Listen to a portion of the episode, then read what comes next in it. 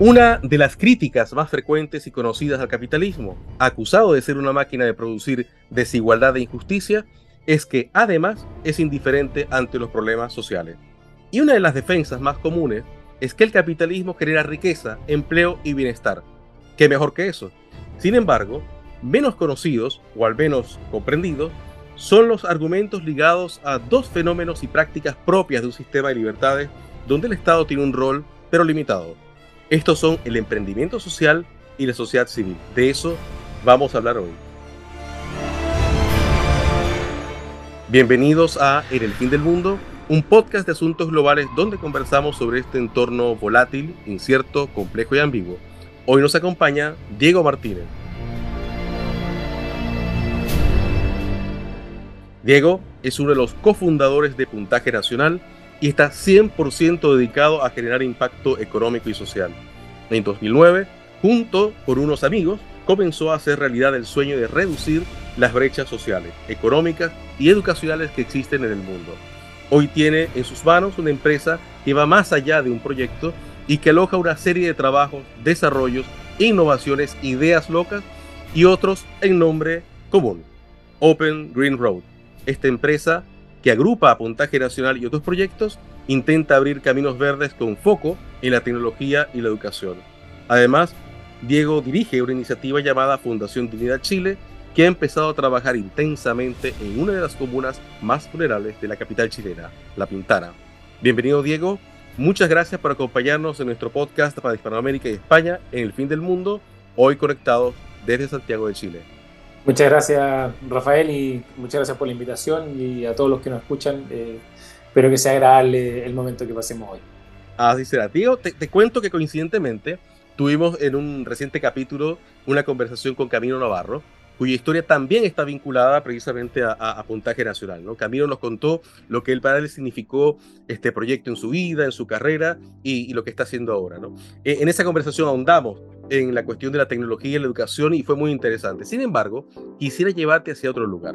Eh, entre las mayores críticas, y eso lo dijimos ahora en la introducción, al capitalismo está en la que sería un sistema básicamente eh, frío, indiferente, desalmado probablemente, eh, que no se hace cargo de las cuestiones sociales y que, y que además este, no, es capaz de, de ni siquiera abordarlas. Sin embargo, tu trabajo va precisamente en dirección contraria a esa afirmación, por la vía del emprendimiento y de la sociedad civil. Así que por ahí va eh, mi primera pregunta y quisiera comenzar eh, bueno, preguntándote, eh, ¿qué lleva a un constructor civil que debería estar construyendo cosas, ¿no? en un momento determinado a hacer, y lo dijimos al inicio, el sueño de reducir, hacer realidad el sueño de reducir las brechas sociales, económicas y, educacionales que existen en el mundo? Bueno, una pregunta bien, bien amplia, pero la respuesta por lo menos yo la tengo muy acotada a lo que quise hacer desde que salí del colegio. Desde que salí del colegio me, puse en el foco como de hacer de Chile un mejor país de una u otra forma,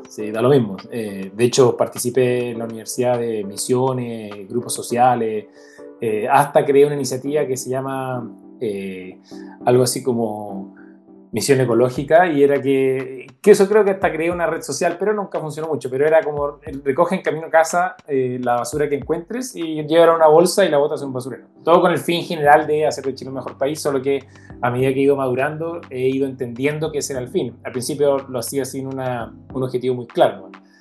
Luego en, en, la mitad del proceso de, de laboral, trabajando ya, la verdad que trabajaba por una empresa tradicional con un buen puesto, un sueldo muy bueno para la edad que tenía, me mandaron fuera de Santiago, me tocó vivir una experiencia fuera, vivir solo un tiempo eh, viviendo en, lugares que no conocía, lo que, pero no me sentía muy lleno, como que había algo, algo que no me cuadraba con esta eh, idea de hacer de Chile un mejor país y reducir la brecha. Así que, como no estaba contento, en paralelo empezaron a aparecer oportunidades y una de ellas fue con un grupo de amigos y mi hermano incluido, que también lo considero mi mejor amigo, eh, de hacer un proyecto eh, que de alguna manera ayudara a otros, porque a nosotros, siendo súper honesto, me tocó súper fácil el proceso eh, educacional. Mi papá me pagó todo el colegio, me pagó toda la universidad, nunca vi un peso para nada, no tuve que trabajar por nada, si trabajé era porque quería hacerlo nomás. Y eso estoy muy agradecido de lo que logró mi papá, que él no tuvo esa suerte, él fue el que logró dar ese paso para que nosotros sí tuviéramos suerte. Pero me di cuenta que hay otros que no tienen la suerte, de mi generación. Eh, y yo quería ayudar a los de mi generación. Y ahí fue donde se nos ocurrió hacer una plataforma para estudiar para la PSU, que es la PA en ese momento, o la PSU de hecho, que la PA no alcanzamos a terminar la plataforma, eh, que fuera gratuita. De, hecho era eso, era cómo hacer gratuitamente para que los jóvenes estudien. Y, y la primera idea fue hacer una red social y que se pareciera a Facebook. Y ahí como que empezó a picar el bichito de, oye, esto funciona y nos empezamos a dar cuenta de que eh, los jóvenes les gustaba lo que estábamos haciendo y era totalmente gratis y estábamos ayudando a la gente. Y ahí evidentemente vienen los problemas que todo el mundo nos decía, oye, pero ¿cómo se va a financiar? Tenéis que ganar plata, eh, eh, ¿cómo le va a pagar a la gente? Y nosotros con 25 años no entendíamos qué era eso, no sabíamos que había que pagar cosas, sabíamos que no, no teníamos idea que había que pagar todos los meses el, el IVA, el Servicio Impuesto Interno. Entonces tuvimos que hacerle un sentido también financiero, porque hoy día trabajan 80 personas con nosotros, entonces no, no es sostenible hacer una empresa que no tenga ingresos y sin embargo pagarle a 80 familias que dependan de lo que nosotros generamos. Y ahí estuvo el desafío. Perdón, Diego, me dijiste 80 personas trabajan ya. Hoy día trabajan 80 personas con nosotros. Ah, ese es un proyecto menos grande. Eh, sí, por eso en la, en, la, en la, biografía nos dice que ya no es solo un proyecto, sino una empresa bien potente. Entonces ya no es eh, como ya, bueno, me consigo un poco de plata prestada y puedo pagarle al profe que me cobró 100 mil pesos por un par de preguntas. Ya no, eso dejó de ser ese tiempo. Por lo tanto, tuvimos que enfocarnos en hacer sustentable el sueño de reducir una brecha. Entonces, ¿cómo hacía sustentable el sueño de reducir una brecha económica?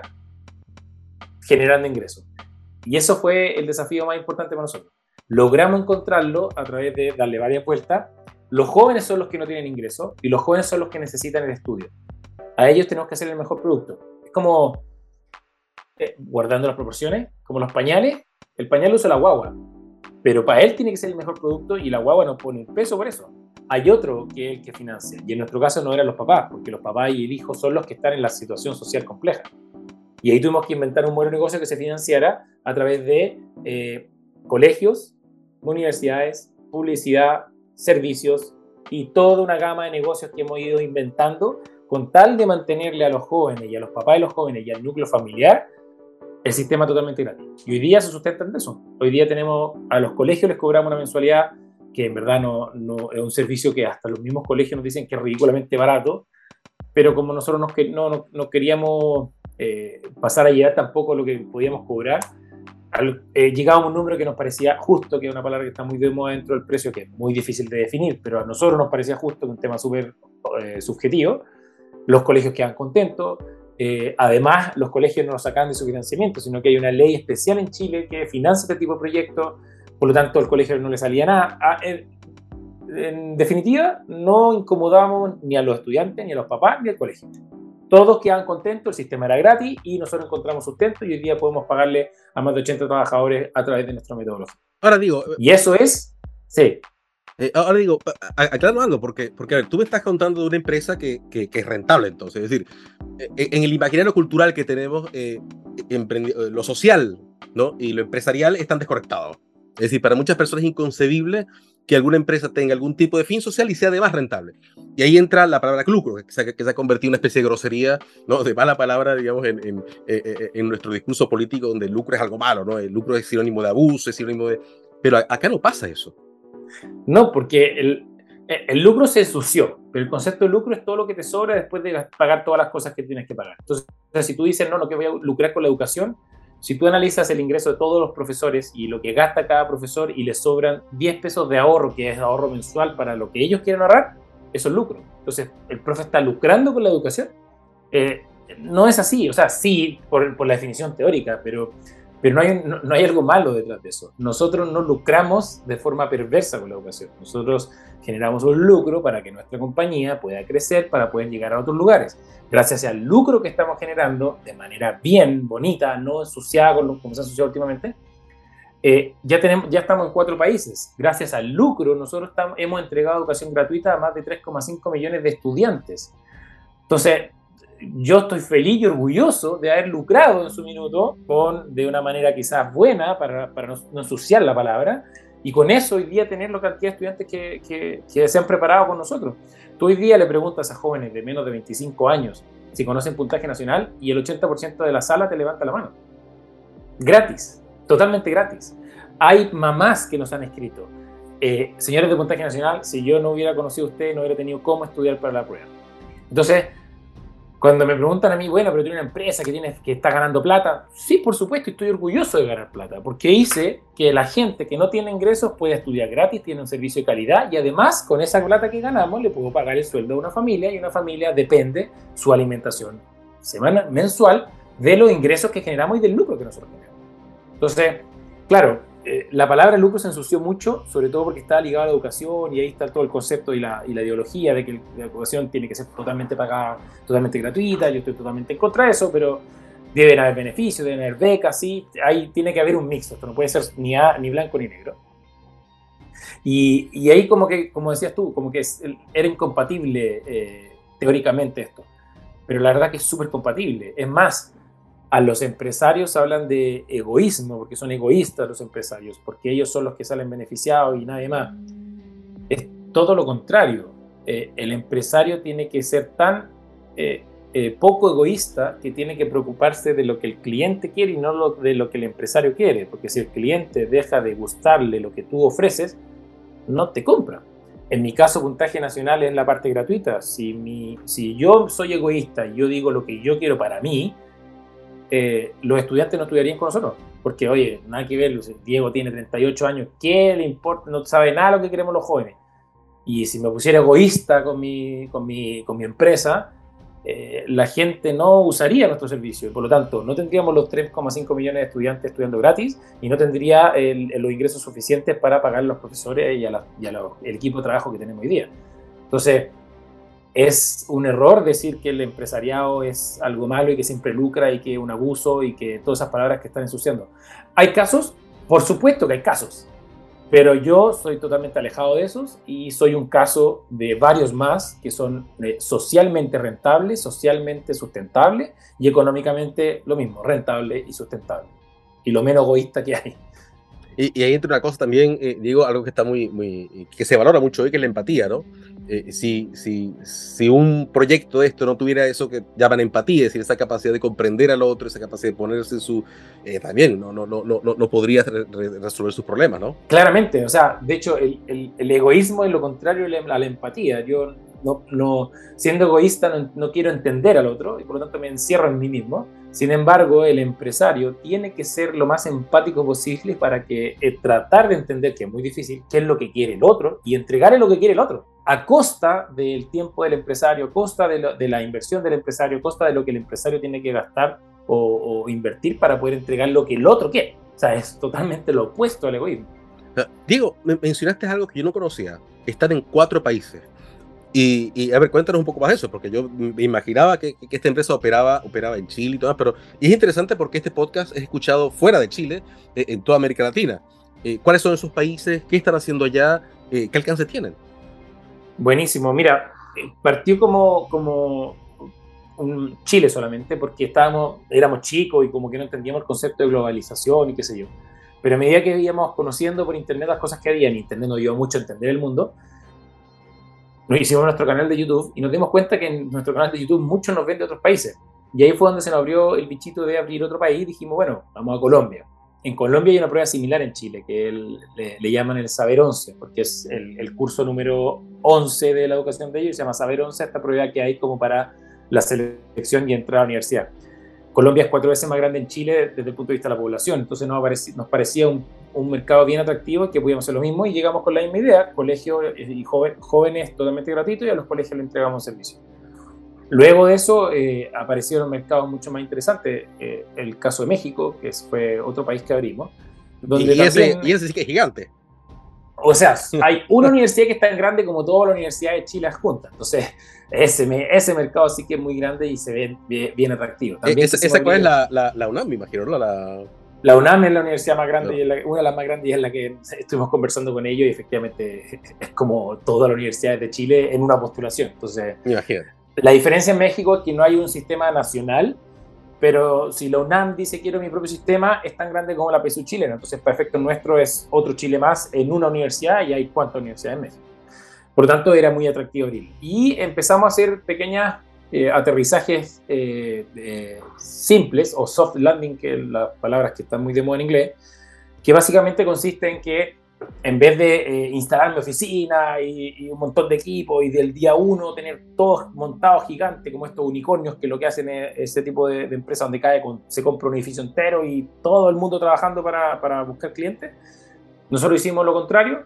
Eh, buscamos desde acá un potencial alianza con alguna empresa. Eh, hicimos una, una, alianza con una empresa muy grande en Centroamérica, incluido México, que es la que prepara la prueba de acceso a distintas universidades que hay en Centroamérica, como algunos países en Centroamérica son, más, tan pequeños, como que se juntan en un sistema más internacional de, evaluación. No, perdón, no un sistema internacional de evaluación, sino que la evaluación es administrada por una empresa internacional, porque hay países en Centroamérica que son mucho más chicos que Chile. Entonces, como que no, no, no da para que un puro país como El Salvador, por ejemplo, tenga su propio sistema con su propia evaluación. Prefieren subcontratarle a un tercero y en este caso se llama el College Board, que es esta compañía internacional que prepara pruebas para entrar a distintas universidades. Hicimos una alianza con ellos y ese fue nuestro primer enganche para entrar a México. Hoy día ya tenemos oficina, no oficina física, pero sí tenemos, la empresa está más en México y ya tenemos algunos clientes en México eh, bien interesantes. Y nuestro cuarto país, eh, que fue el último en intentar entrar eh, por razones de idioma en Latinoamérica, es Brasil, que básicamente es otro continente, como todo el mundo lo sabe, y es muy difícil entrar a Brasil eh, porque la idiosincrasia del brasileño es, si eres brasileño, lo adopto más, si eres de afuera, eh, tienen un poco de recelo. Así que esos son los cuatro países, pero de manera, como dije al principio, soft landing, no, no es que tenemos de los 80 personas están 20, 20, 20, 20, de los 80 personas 60 están en Chile y el resto repartido eh, en distintas partes del mundo, porque también con, gracias a la, a, la, pandemia, lo bueno que tuvo el trabajo remoto nos permitió a nosotros también tener trabajadores que, que da lo mismo donde estén, dado su, su trabajo, podrían estar donde quieran. Oye, qué interesante porque, porque, porque además, es decir, no solamente tiene eh, cuatro países, sino además cuatro países importantes. Es decir, eh, Colombia es un país importante, además Colombia tiene el desafío, me imagino, yo no sé, tú me, dirás si, si, eso les ha tocado verlo, eh, tiene el desafío también de que tiene muchas zonas rurales donde las necesidades son complicadas, ¿no? México igual también, este, eh, Brasil tiene zonas de, lugares con necesidades económicas eh, bastante severas. ¿Cómo, ha sido eso, Diego? porque dentro de, los cuatro países, de los cuatro países, eh, Chile ha sido por años el que, digamos, mejores condiciones ha tenido. De hecho, Chile es el de los cuatro países. Brasil no, no, lo conozco tanto el detalle porque Brasil lleva poco, poco tiempo, por lo tanto estamos más en zonas bien centrales. Sin embargo, Chile eh, en su minuto fue muy fácil llegar a todos lados porque Chile había, ya había hace mucho tiempo tenía internet casi todos los colegios de Chile. Hay pocos colegios que no tienen internet por un programa nacional. Eh, incluso colegios rurales. Nosotros, nosotros, de hecho, nos ganamos licitaciones con el gobierno chileno con el Ministerio de Educación para entregar nuestra plataforma eh, en, en Aysén, en toda la región de Aysén, todos con internet y computadora, sin ningún problema. Eh, en la provincia de Mayeco también, cuando hubo el conflicto con, con, de los primeros conflictos hace como ocho años o seis años, nosotros también entramos ahí a entregarle un sistema de educación gratuito a todos los colegios que estaban ahí y todos con internet. Eh, algunos mejores que otros, pero había un colegio rural en plena carretera, también tenía internet. Sin embargo, en Colombia nos tocaba el caso de que cuando empezamos en Colombia, sobre todo, por ejemplo, no estaba la boleta electrónica. Entonces había que imprimir la factura o la boleta al cliente e ir a dejársela presencialmente a un colegio que estaba metido en la mitad de, la montaña. Entonces, eh, sí fue un poco complicado eso. Hoy día ya no se nota tanto, pero, pero aún así hay zonas rurales donde, donde cuesta entrar por lo mismo. Sin embargo, como son más grandes, eh, es como un poco poco eficiente empezar a empujar las zonas más complejas, si hay zonas más simples donde uno puede llegar y tener suficiente espacio para intentar probar la plataforma. Entonces, en vez de ir directamente a los colegios rurales donde nos demoramos cuatro horas en auto en llegar y no sabemos si va a haber internet hasta llegar, pucha, vamos a la ciudad importante, nos, instalamos ahí y empezamos a buscar colegio y, y, negocio en esa zona. Así que así como hemos ido trabajando, porque de nuevo, de una manera soft, es como evitar derroches, porque nosotros como también somos sociales, no cobramos mucha plata y tampoco es que nos sobre plata todos los meses. Por lo tanto, eh, tenemos que ser justos con las cosas que hacemos. Aparte que no, no tenemos inversionistas, somos una empresa que, que se maneja con su, propio ingreso. Tenemos inversionistas chicos que son amigos y cercanos que lo hemos, lo hemos incorporado a la compañía para darle más cosas cosa más familiar. Pero no somos de estas compañías que está en la bolsa y levanta 45 millones de dólares y pone siete oficinas en todo el mundo. No, no, no es nuestro perfil no, lo vamos a hacer poco. Diego, eh, en alguna parte de, recuerdo, en alguna parte de, tu biografía, eh, la expresión ideas locas. Eh, eh, yo no sé si hay algo más loco que, que, irse a todas estas cosas que hayan hecho, pero cuéntame cuáles son esas ideas locas que además tienen en, esta empresa. O sea, hemos hecho de todo. Una vez hicimos hasta eh, queríamos liberarle el problema a los colegios de, de, la conexión a los estudiantes a Internet y fuimos, construimos un carrito donde íbamos a guardar, eh, compramos iPad, compramos iPad en China, cerca de 80 iPad, para programarlos, hicimos un programa para que tuvieran puntaje nacional en ese iPad y el profesor lo único que tenía que hacer era agarrar el carrito que decía puntaje nacional al lado brandeado y llevarlo a la sala de clase. Ya jóvenes tenemos, tenemos eh, puntaje nacional y todos sacan su iPad y trabajaban con el iPad en un iPad, iPad es la marca de, Apple, pero un, un, tablet chino, una tableta china. Eh, no nos resultó, nos robaron las 80 tabletas, las robaron todas, desaparecieron en dos días, no supimos cómo se nos de la oficina. Así que no hemos llevarlo a cabo y era una idea bien loca que al final no sé si hubiera funcionado, pero estábamos muy motivados. Otra idea loca que hacemos es que todos los años premiamos a los jóvenes que más se destacan en la plataforma. Y, es súper entretenido porque invitamos a jóvenes que, por ejemplo, hicieron mil ensayos en un año. Mil ensayos es una locura. Y claro, el joven lo, hacemos, lo invitamos a una ceremonia, los pasamos al escenario y le contamos historia. Y él es el joven que ha hecho mil ensayos, le damos un pequeño galardón y, es entretenido para los jóvenes también participar de esas actividades, como que se sienten premiados, esto es especie de gamification que se le está dando a, la, las plataformas, eh, los achievements que ellos pueden ir desbloqueando en base a las cosas que van haciendo. Tenemos un entrenador virtual, eh, eh, estamos haciendo plataformas para las universidades que son básicamente visualmente la universidad, pero por detrás son plataformas nuestras que hacen que los estudiantes hagan los ensayos en la universidad, pero básicamente lo están haciendo con nosotros. Em, desarrollamos eh, un, el colegio no se preocupe, yo le resuelvo todo el tema en ensayo, yo le mandaba la hoja impresa, el colegio hacía el ensayo, yo agarraba la hoja, me la llevaba a la oficina y las corregíamos y las tirábamos a la nube.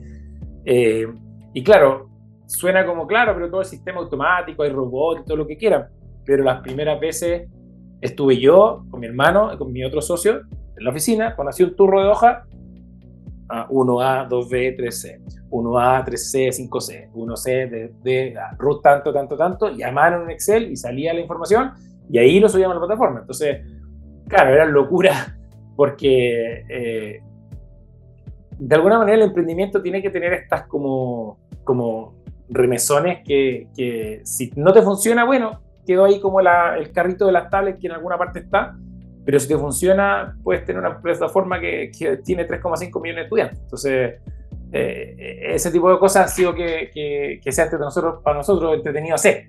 Hemos hecho alianzas con universidades donde hemos regalado, eh, eh, una vez casi regalamos un auto. Tenían, los jóvenes tenían que cumplir una meta. Y la meta era aprenderle velitas al, al tío puntaje nacional y tenían que hacer cierta actividad en la plataforma teníamos que lograr 200.000 velas, algo así, y no, no llegamos a las 200.000 y no pudimos regalar el auto, pero teníamos un auto a disposición para regalar. No lo compramos, sino que el, sponsor dijo, mire, ustedes si hacen esto, yo le regalo un auto para los jóvenes de Montaje O sea, hemos hecho de todo con tal de prender a la comunidad. Bueno, mira, en todo caso, todas las ideas buenas eh, que hay en la vida, todas en algún momento han sido locas. Así que incluso las, las que no funcionan, eh, te van diciendo, bueno, por aquí no va la cosa, ¿no? O, o por aquí no va todavía. Entonces, eh, de, eso trata la innovación y eso trata todo esto. Em, ahora digo, este, tengo la impresión, de, volviendo un poco al tema del emprendedor social y, el emprendimiento con vocación de impacto positivo en el mundo, mucho más allá de la ganancia y que no es incompatible, eh, esta figura está ganando espacio, reconocimiento, prestigio, al menos en algunos países. Em, cada vez eh, más admiramos a aquellos que no solo ganan, dinero, sino que hacen algo bueno con ese dinero. Es decir, eh, y no necesariamente por caridad, ¿no? Es decir, porque llegan y dicen, oye, aquí voy a donar una cantidad de dinero, sino que lo que hacen, eh, su empresa, su iniciativa, tiene alguna, alguna, algún efecto. bueno, una vez leí que este perfil, que, que, sería una vez que entre Richard Branson y la Madre Teresa de Calcuta, ¿no? Es, es un fenómeno en crecimiento, ¿no? Este pero aún así el, el, capitalismo como sistema sigue teniendo muy mala prensa, ¿no? ¿Por qué crees que esto ocurre esto? Es decir, aún habiendo tantas pruebas y tantas cosas eh, y tantas iniciativas como esta, ¿no? Que, ¿dónde, ¿Dónde falla la conexión eh, en el imaginario de las personas? En... Yo, eh, es bien impopular lo que voy a decir, pero va con el tema de la, de la envidia que, que tenemos nosotros los seres humanos. Cuando uno se levanta en la mañana y va a la oficina y trabaja y sale a las 6 de la tarde, se toma la micro y llega a su casa y al final de mes recibe el mismo cheque que el mes pasado y pasa así 5 años y de repente escucha la noticia que la empresa donde uno trabaja retiró utilidades a sus tres socios de 80 mil millones de dólares, es como, pero ¿y por qué él, si él está sentado en su casa y está durmiendo, yo estoy aquí todos los días levantándome? Ese mensaje que va en todo índole, todo tamaño, en verdad, de, compañía, desde las más pequeñas hasta las más grandes, es lo que ha hecho que tengamos envidia, porque me levanto yo temprano, me tomo una micro una hora y media, llego a la oficina y el jefe está sentado en su casa allá arriba, en la casa lo más alto posible, con una casa en la playa y se da vacaciones cuatro meses. Esa sensación da mucha envidia. ¿Y por qué se genera eso? Eh, mi teoría es que estamos cada vez más acostumbrados a la inmediatez. Entonces creemos que el, dueño de la empresa está sentado ahí porque apareció y dijo, ¡pum! Hágase la luz y estoy sentado en mi casa en un yate en Italia. Y la verdad que no es así. Eh, en los casos más cortos es en una generación que se arma ese nivel de, de, capital y patrimonio, como fue el caso de Horst Polman que partiendo de ser un mesero en un restaurante, hoy día es dueño de una de las compañías más grandes de Latinoamérica. Eh, son escasos los casos, valga la redundancia, donde tú puedes decir, eh, mira, en una generación ocurrió esto. Y estamos hablando de una generación, estamos hablando de 50 años igual, o sea, hay años de trabajo, hay años de esfuerzo, no es de un día para otro. Pero claro, el, trabajador postura la pega, la empresa se Sencosud, que ya es grande, y hoy, claro, y Horst Polo mira, está sentado en, ya en Italia. Pero él partió siendo mesero, donde no estaba, eh, para una empresa donde su jefe estaba sentado, quizá en un yate en Italia, pero estaba sentado en un restaurante en la playa mientras él era mesero. Entonces, esta sensación de la inmediatez, si yo quiero ahora lo que tiene el otro, eh, es lo que yo creo que es lo que principal ha hecho que las empresas exitosas sean como, como de alguna manera, eh, por, por, maldad y, no por cosas buenas, porque nadie ve el trabajo que hay detrás de, de la empresa. Nadie ve todo lo que yo tuve que sufrir para que mi compañía estuviera donde está. Nadie ve todo lo que nos tuvimos que endeudar para que estuviéramos donde estamos. Yo estoy hablando yo de mi caso. Ya salgamos del caso de Horst Formal. Yo no estoy ni cerca de generar lo que generó. Pero, pero nosotros pasamos momentos muy complejos. Muchos, muchos meses yo no me pagué sueldo porque no había plata y había que pagarle sueldo a las personas que trabajaban porque no puedo decirle a un trabajador, no, no tengo plata este mes, así que el otro mes te pagamos. Eso no, no se daba, no se puede dar. Eh, estuvimos a punto de quebrar varias veces, estamos hablando de deudas de 400 millones de pesos, 500 millones de pesos, que, que no puedo llegar mañana y decirle a un amigo, oye, préstamelos para poder salvar la empresa. Está, mientras más grande la empresa, más difícil es salir de estos problemas porque son más grandes los problemas. Entonces, eh, eso que no ven los trabajadores eh, genera esta sensación de distancia, que también es un problema de los empresarios, no acercarnos al, al equipo en puntaje nacional lo bueno es que todo el mundo eh, es una empresa plana, ¿no? no la jerarquía es porque hay, alguien tiene que hacerle caso, pero, pero una empresa súper plana donde eh, ninguno está por encima de otro, donde el gerente general no es el que más gana en la compañía, donde el, todas estas teorías que salieron después del estallido social de los 10X y que ningún trabajador gane más de 10 veces que el otro, puntaje nacional lo deseo por naturaleza toda la vida, nunca hemos pagado el sueldo mínimo en nuestra plataforma porque no se nos nace, y es porque porque nosotros creemos en las cosas bien hechas y las cosas bien hechas te tienen que pagar bien también. Entonces, va de ambos lados. El empresario que no se ha querido acercar a la gente y poder decirle, oye, ojo, que esto no es tan fácil porque si, si bien es cierto, tengo muchos beneficios, pero también tengo mucho riesgo. O sea, si a ti no te paga el sueldo, bueno, tú puedes buscar otra pega, pero si a mí el cliente no me paga, yo como empresa puedo quebrar y todo esto se cae como una de nadie. Y eso no lo ve nadie, te cuesta que lo vean. Hoy día salió hace una semana la quiebra de una constructora gigante, Claro y Vicuña. Hace cuatro años, la gente que trabajaba en la empresa, se, oye, el empresario, mira que bien vive el empresario, que tiene vacaciones. Pero el día que quebró, ninguno de esos trabajadores, estoy seguro que están llamando al dueño y decirle, oye, ¿cómo te ayudo? Entonces, eh, la distancia que hay entre el empresario exitoso, que es exitoso después de muchos daños, y el trabajador que está viviendo su vida normal, yo creo que es parte del problema y la inmediatez que queremos todos. O sea, todos, incluido yo, ojalá dejar de trabajar lo antes posible para tener, sé yo, el auto soñado. Todo el mundo tiene esa sensación de cómo sacarlo lo antes posible. Y no funciona así. Las generaciones son las que hacen que las cosas funcionen. Eh, hay un dicho muy tradicional que, que dice que abuelo rico, nieto pobre, abuelo pobre, nieto rico. Es así, porque el abuelo pobre se esforzó, se tenía que estar todas las mañanas al río, porque estamos hablando de pobreza real, al río, patapilá, camino de tierra, llega a la casa a, servir el agua, le prepara el té en la mañana a la familia. El hijo de él ya logró estudiar ahí a duras penas, entonces ya como logró estudiar tiene un trabajo más estable y como un trabajo más estable le dio a su hijo y al nieto del abuelo una universidad mucho más importante y ese nieto logra hacer un emprendimiento o, o tener un buen puesto en una empresa y él por fin puede tener la vida que, eh, que todos quisiéramos tener. Pero costó tres generaciones.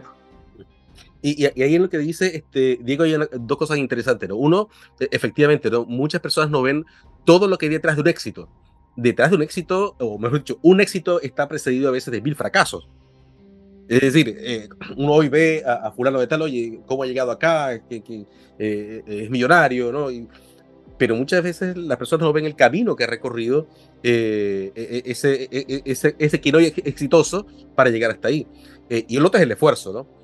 Y con respecto a la rapidez, es cierto que de pronto en el mundo de hoy, que es más acelerado, que tenemos tecnología, sí, es posible que sea más común que haya este, enriquecimientos rápidos, ¿no? Este, pero igual, que también ameritan esfuerzo y ameritan mucho ingenio y creatividad. Es decir, Silicon Valley. Silicon Valley es una máquina de producción de millonarios rápidos. ¿Ves? Sí. Pero ojo, pero también hay genios ahí. Es decir, eh, personas que también se han esforzado, digamos, en, y, que están eh, trabajando día y noche. Eso, eso de trabajar en el garaje de las casas no es una caricatura, es, real. Es, es una realidad. Y aún así son pocos, Rafa. Si tú cuentas, dime los casos de Silicon Valley mil casos, 200 mil casos, pero somos 8 mil millones de habitantes, entonces siempre son pocos los casos que son inmediatamente millonarios, eh, esa no es la normalidad. Ahora, eh, Diego, em, un pilar eh, fundamental del capitalismo, además de, bueno, del emprendimiento, el emprendimiento social y de todo esto, es la sociedad civil, ¿no? Entendida como la forma en que las personas de manera privada, normalmente sin, sin intervención, sin dependencia del Estado, se reúnen para resolver problemas públicos. Esa es más o menos la definición eh, general. Tú estás ahora involucrado en un proyecto de esa naturaleza eh, en La Pintana, que es una comuna eh, bastante vulnerable. ¿no? Y aquí quiero observar dos cosas. Uno, la cantidad de proyectos de sociedad civil que a diario están haciendo cosas allí y la cantidad de talento que salen adelante demoliendo la idea de que quien nace en un contexto de limitaciones está condenado al fracaso.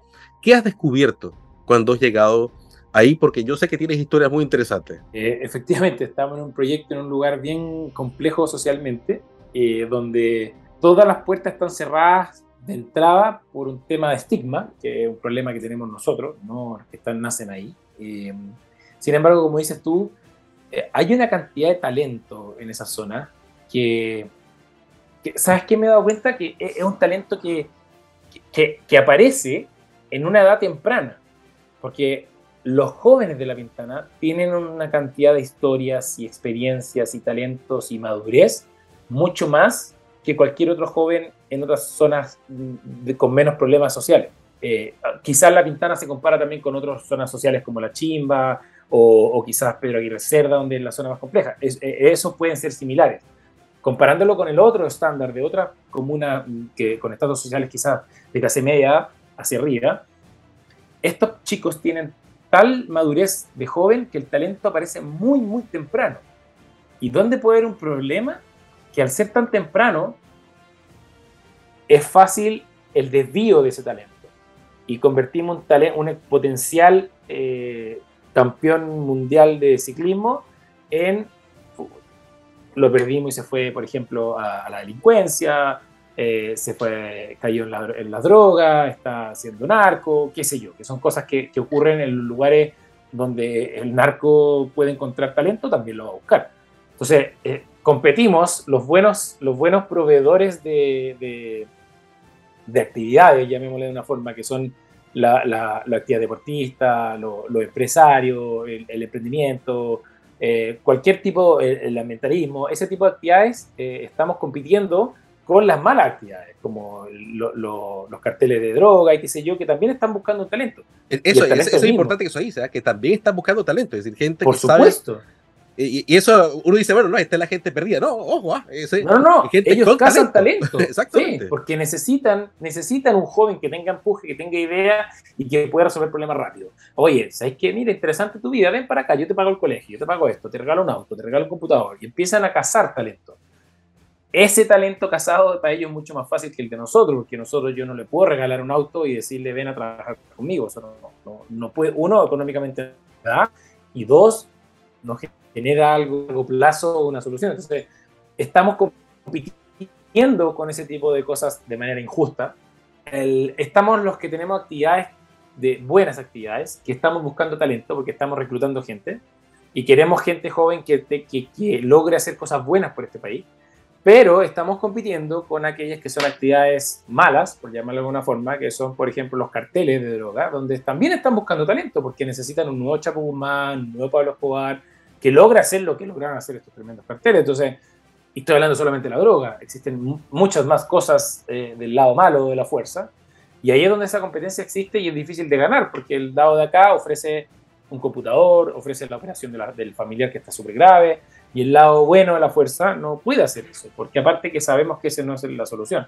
Entonces, eh, lo que quería llegar era que estos talentos existen y están tan jóvenes que están, a pesar de la madurez que tienen, están muy, eh, absorben mucho y por lo tanto pueden, pueden elegir el camino bueno y malo de manera muy rápida y sin saber las consecuencias y medirlas.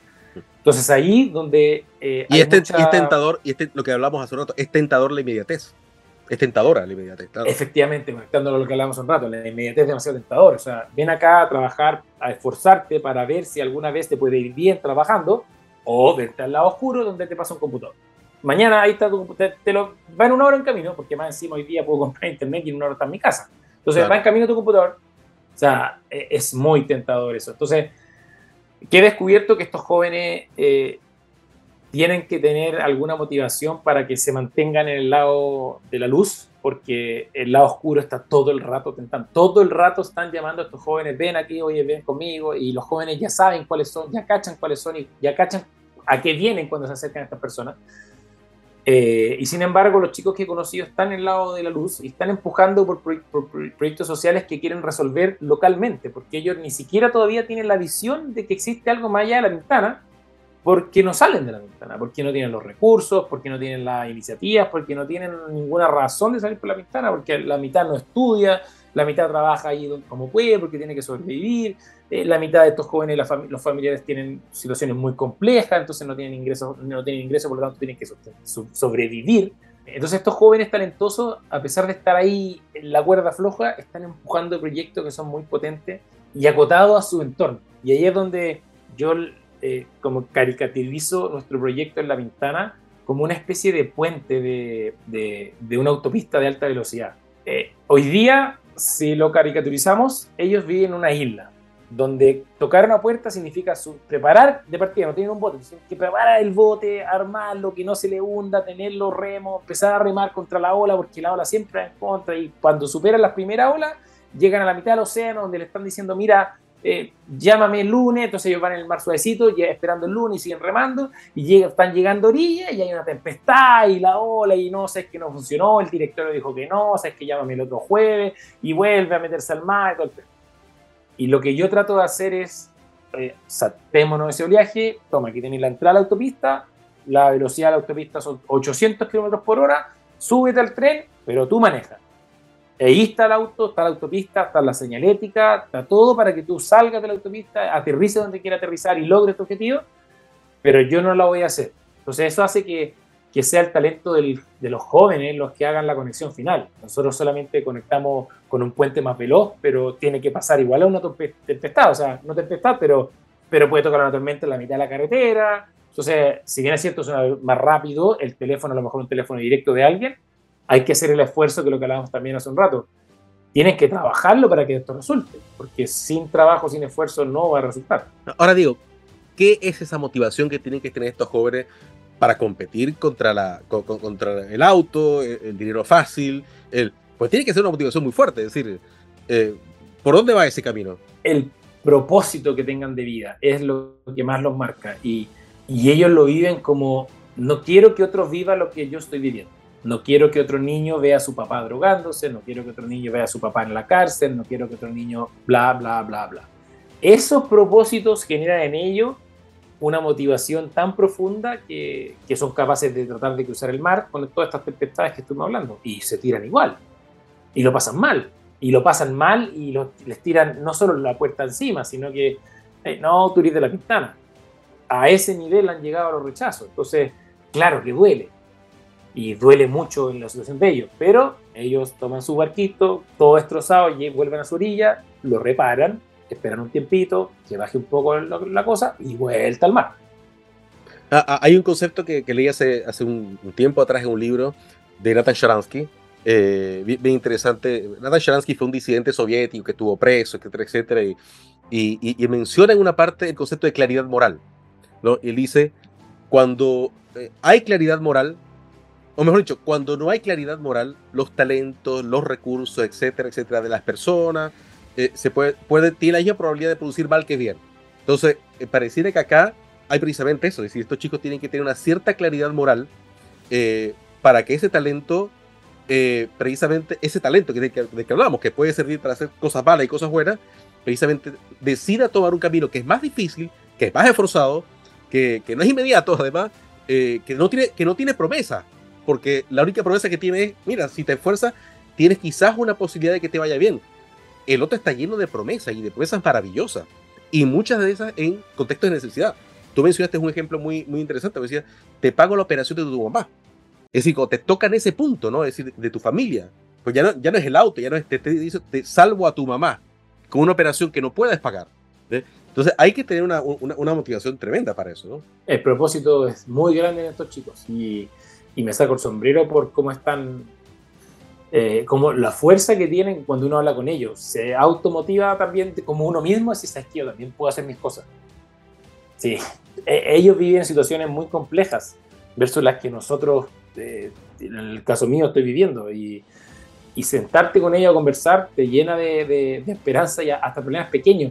Yo tengo tres hijos y de repente es como, oh, están, todos están llorando todo el rato, ya no quieren comer y es como, ¿y este es mi problema? Que estén mis tres hijos que están debajo de un techo calentito, la lluvia afuera y aquí estamos todos y no pueden comer y están llorando, es un problema para mí. Ya sé que afuera de eso, vamos de nuevo, calmemos a los niños y vamos a acostar. Entonces, te ayuda un poquito a hacer más cable a tierra de la, de la normalidad en que vivimos y salirnos de nuestro sesgo de normalidad que a veces no nos ayuda. Así es. Eh, Diego, ya para ir cerrando esta, esta, esta fascinante conversación, eh, quería preguntarte eh, eh, por algo, o mejor dicho, tu opinión sobre algo. ¿no? Hay mucha gente que piensa que todos estos proyectos de sociedad civil, de emprendimiento social, tienen un filo oscuro, ¿no? Algunos dicen que el emprendimiento social, la sociedad civil, la filantropía, por ejemplo, son formas en que los dueños del sistema, entre comillas, lavan sus pecados. ¿no? O, una cosa que, o evaden impuestos. Claro, o, eso, a eso justamente, o también una forma de que va de impuestos y todo demás. ¿Tú, ¿Tú, cómo ves este, este, este punto? Bueno, Partiendo porque hay caso y caso. Efectivamente, hay empresarios que se limpian su, su espíritu haciendo cosas, ya toma un millón de dólares y hagan, lo que, y hagan jardines, hagan jardines. Efectivamente, él no tiene un propósito, él tiene quizá un tema más de imagen. Hay casos, pero realmente aquel que quiere hacer filantropía, como definición, lo que está haciendo es que en vez de pasarle la plata al Estado a través de los impuestos, esa misma plata que se ahorró en impuestos se la pasa a una fundación y lo que hace es que la plata llega directamente al beneficiario y no llega a un estado burocrático donde se divide su plata y se diluye en todas las la entes gubernamentales y de los 100 que pone el empresario en impuestos, uno llega con suerte quizá a la zona donde está el proyecto que él quiere trabajar. En cambio, en vez de pasarle 100 a impuestos, pasa 100 a la fundación y la fundación está dándole comida a los niños en la zona donde él quería. ¿Dónde aparecen estos problemas? Eh, si la fundación, es el, gerente general de la fundación o director ejecutivo es familiar del dueño de la empresa y tiene un sueldo tremendo. Claro, ahí la plata no se está yendo al beneficiario, sino que está yendo al equipo ejecutivo. Esos casos, sí, efectivamente puedo, puedo decir que están haciendo una trampa para eh, evadir impuestos más que evadir, para sacar la plata de otra forma. Totalmente de acuerdo. Pero aquellos donde eh, eh, ni un, familiar está metido y los equipos ejecutivos son pequeños y la plata que entra en la fundación se va toda al proyecto, perdóname, pero es más eficiente que el mismo Estado lo que son problemas sociales. Entonces, yo no, me saco el sombrero por esos filántropos. Bueno, Diego, eh, ha sido una conversación tremenda, se nos ha ido el tiempo, pero volando, porque estas cosas siempre son, son muy entretenidas. Eh, solamente quería este, eh, pedirte una cosa final, y es este, dónde pueden conseguir un poco el trabajo que tú haces, dónde pueden seguirte, páginas web, que tú quieras recomendar para, para, enterarse un poco más de, de, qué estás haciendo? Yo te diría que mi red social más activa de información es LinkedIn que no la tengo 100% actualizada, pero es la que más, más, veo. Y búsqueme como Diego Martínez y si me agregan, yo feliz de aceptarlo. Me gusta la red, así que acepto todo. Eh, y las demás redes sociales, Twitter, también Twitter DM Navalón, arroba DM Navalón, esa es mi, mi, cuenta en Twitter. Instagram, la misma DM Navalón, pero la verdad que Instagram no lo uso mucho y no hace tiempo que ya no subo cosas. Así que ahí para seguirme en mi red y más que seguirme a mí, encantado de que sigan eh, mi proyecto de puntaje nacional la plataforma ogr.cl, que ahí está toda la información y puedan de alguna manera eh, hacer crecer la, la, comunidad y avisarle a sus hijos, a familiares que pueden prepararse con ello. Y con eso me siento más que pagado. Bueno, muchísimas gracias Diego, ha sido una conversación tremenda y bueno, a toda nuestra audiencia, este, o toda nuestra audiencia que es invitada a un próximo episodio de El Fin del Mundo muy pronto. Muchas gracias, Rafa. Muchas gracias.